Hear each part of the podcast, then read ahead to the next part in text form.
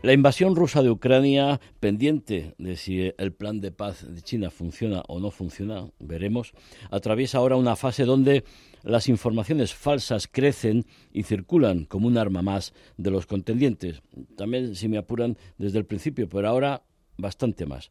Bakhmut y sus alrededores sigue siendo el escenario de los combates más como símbolo de lograr una victoria que por su verdadero valor estratégico. El presidente Zelensky sigue pidiendo a los europeos y norteamericanos aviones y armas pesadas para poder resistir los ataques rusos e incluso pasar a la ofensiva en un terreno donde que él visitó hace pocos días para contrarrestar también la visita que había hecho Putin. Sobre el terreno hoy vamos a conocer detalles de cómo trabajan unidades de artillería ucranianas y también conoceremos la ingente labor, el trabajo que hacen los médicos en condiciones muy precarias. Nos lo va a contar un viernes más María Senovilla, periodista colaboradora de la revista Talayar y otros medios. María, buenas noches.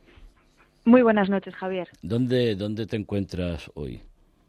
Pues sigo en la ciudad de Kramatorsk, que es esa ciudad en la, en la que podemos vivir y trabajar los periodistas eh, más pegados al frente de combate de Bakhmut.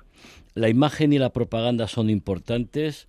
Eh, Zelensky visitó la zona, no sé si pudiste acercarte o no, supongo que no, por cuestiones de, de seguridad, pero es que también Putin había visitado aquellas zonas que están bajo control ruso. ¿no? En este momento eh, la imagen, la propaganda, el marketing son, son muy importantes. ¿no? Así es, bueno, en esta guerra el marketing ha sido importante desde el minuto cero, como bien has dicho, y, pues para contrarrestar esa, ese paseillo triunfal que, hizo Putin el fin de semana pasado, eh, que recordemos estuvo visitando Crimea y por sorpresa también fue a Zaporilla, una, sorpresa que estaba más que preparada, porque bueno, luego ya se han ido eh, deshilachando los, los entresijos de aquella visita eh, al, al, bloque de viviendas donde se supone que de la ciudad de Mariupol, donde se supone que, habían reconstruido los rusos y, que estaban viviendo ahora muy contentos los ciudadanos ucranianos. Y bueno, pues se escuchaba gritar de fondo a una mujer diciendo que, que era todo falso, que era un montaje, se veían las casas preparadas, muy al estilo eh, de la propaganda normalmente que hace el Kremlin, ¿no? Y bueno, pues para contrarrestar esa imagen que dio la vuelta al mundo, eh, Zelensky se presentó por sorpresa el otro día aquí en, en Bakhmut. Eh, las imágenes de, de supuestamente en las que condecoraba a, héroes que estaban luchando, a héroes caídos, a, soldados que habían tenido eh, pues algún mérito durante la guerra les ponía esa condecoración dentro de Bakhmut. No se sabe eh, dónde fue exactamente porque era un entorno cerrado, pero sí se pudieron ver imágenes pues en, las localidades cercanas como Konstantinivka y también aquí en Kramatorsk donde visitó uno de los hospitales militares. Eh, como bien decías, eh, forma parte de, esa guerra de la propaganda que es que es un arma mm. más que se está utilizando pues desde que empezó la invasión. Hombre, y, para también mantener la moral de tanto de los combatientes como de, los civiles en un momento que muy muy complicado porque nos comentabas que los bombarderos rusos de los últimos días has podido comprobar que algunos de ellos eran con un arma prohibida como son las bombas de racimo, ¿no? Con una munición prohibida eh, desde el año 2010 y que bueno pues que, Rusia está empleando de manera sistemática desde que comenzó esta guerra. Eh, munición de racimo y también municiones de fósforo o sea no, no se está cortando con, con ningún medio no em, efectivamente aquí en, en Kramatorsk en menos de una semana hemos tenido seis bombardeos grandes en el centro de la ciudad sobre áreas residenciales, edificios eh, de viviendas, escuelas, parques. Precisamente el bombardeo que tenía lugar el sábado pasado sobre este parque fue el que se produjo con munición de racimo, mató a dos mujeres, hirió a diez personas, varias de gravedad y bueno, pues ya sabes que las bombas de racimo esparcen eh, una metralla capaz de atravesar incluso el metal. Entonces tenías que haber visto pues todos los coches que estaban alrededor como quedaron eh, perforados como coladores, eh, las fachadas de los edificios, por supuesto no quedaba un cristal sano. son son bombas que además del, efecto tan letal que tienen si hay alguien alrededor, pues luego eh, dejan esas cicatrices en el lugar donde, donde han caído, que al final psicológicamente de alguna manera tienen que afectar a la población que recordemos en esta parte de Ucrania, en el Donbass, llevan ya nueve años de guerra. Machacan, yo lo conozco y ese tipo de, bombas te, machacan. Y, hablando de, heridos, he leído en Atalayar tu reportaje sobre el trabajo de los médicos en condiciones muy precarias ahí en, los hospitales de esa zona, ¿no?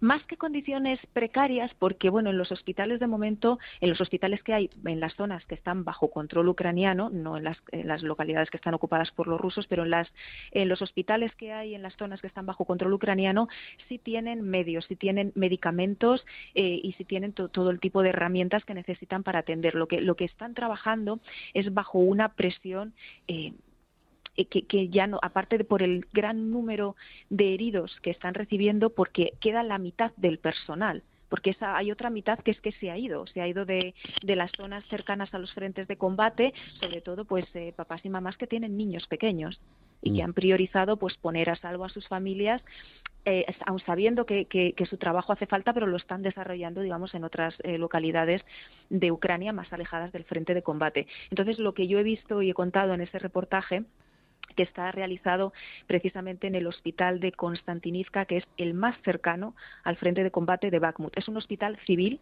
allí reciben a, esas personas civiles que, pues, que caen bajo el fuego de artillería en ciudades como Bakhmut, como Chasiv Yar, eh, como otras localidades eh, cercanas, donde cada vez son más intensos los bombardeos, porque te he contado el, ejemplo de, Kramatorsk, pero es que todas las ciudades eh, que están ahora mismo en la retaguardia de Bakhmut están siendo bombardeadas de manera sistemática prácticamente a diario y bueno, pues, pues se producen heridos. Entonces me contaban en el hospital que ha habido días en los que en una hora les han llegado 12 pacientes bombardeados.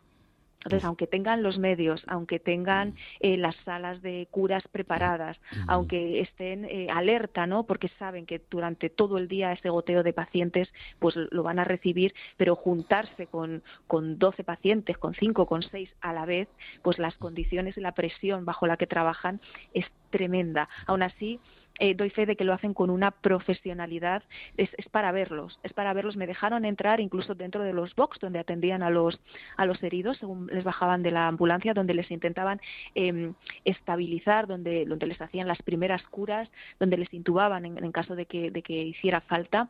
Y, bueno, es, tremendo, eh, lo dan todo, lo dan todo por cada una de las personas que llega por intentar salvar una vida tras otra las fotos que pudiste hacer, que te permitieron hacer, son impresionantes y recomendamos a todos que, que vean y lean el reportaje de María Senovilla en, en Atalayar sobre el trabajo de los médicos. Una última cuestión, porque el viernes pasado nos hablabas de claveles y al final pudiste ir con esta unidad de artillería ucraniana que se llama eso, claveles.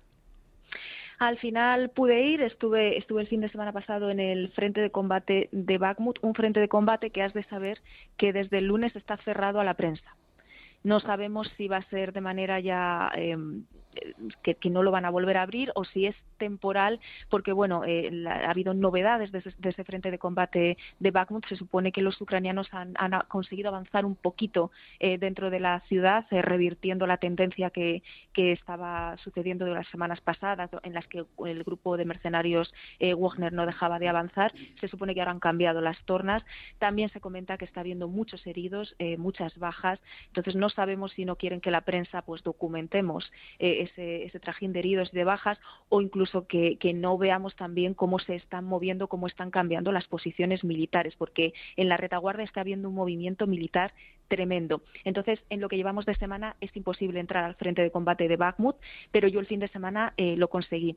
Me llevaron hasta una posición de artillería en la que estaban operando precisamente eh, uno de esos obuses autopropulsados eh, que se llaman, el modelo se llama Clavel, ¿no? que es un 2S1 y mm, estuve nada más eh, una hora porque empezamos a recibir eh, disparos de llegada. Los rusos empezaron a responder a la artillería ucraniana disparándonos y al cabo de una hora consideraron que, por seguridad me tenían que sacar de ahí. Pero te puedo asegurar que esa hora que pasé en, esa posición de artillería del frente de combate de Bakhmut fue de una intensidad eh, tremenda, tremenda. Pude ver cómo se, se, prepara la unidad para, para responder, cómo, cómo marcan las coordenadas eh, cómo se comunican por radio, cómo, cómo se trabaja, cómo es el día a día en el frente de combate en una posición de artillería que he de decir que es de las más sacrificadas eh, que hay. El trabajo es de una intensidad y de una complejidad importante.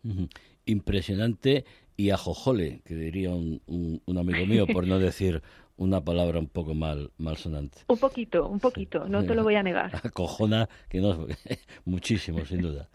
Cuídate mucho. María Senovilla, periodista, colaboradora de la revista Talayar y otros medios. María, un viernes más. Muchísimas gracias. Muy buenas noches.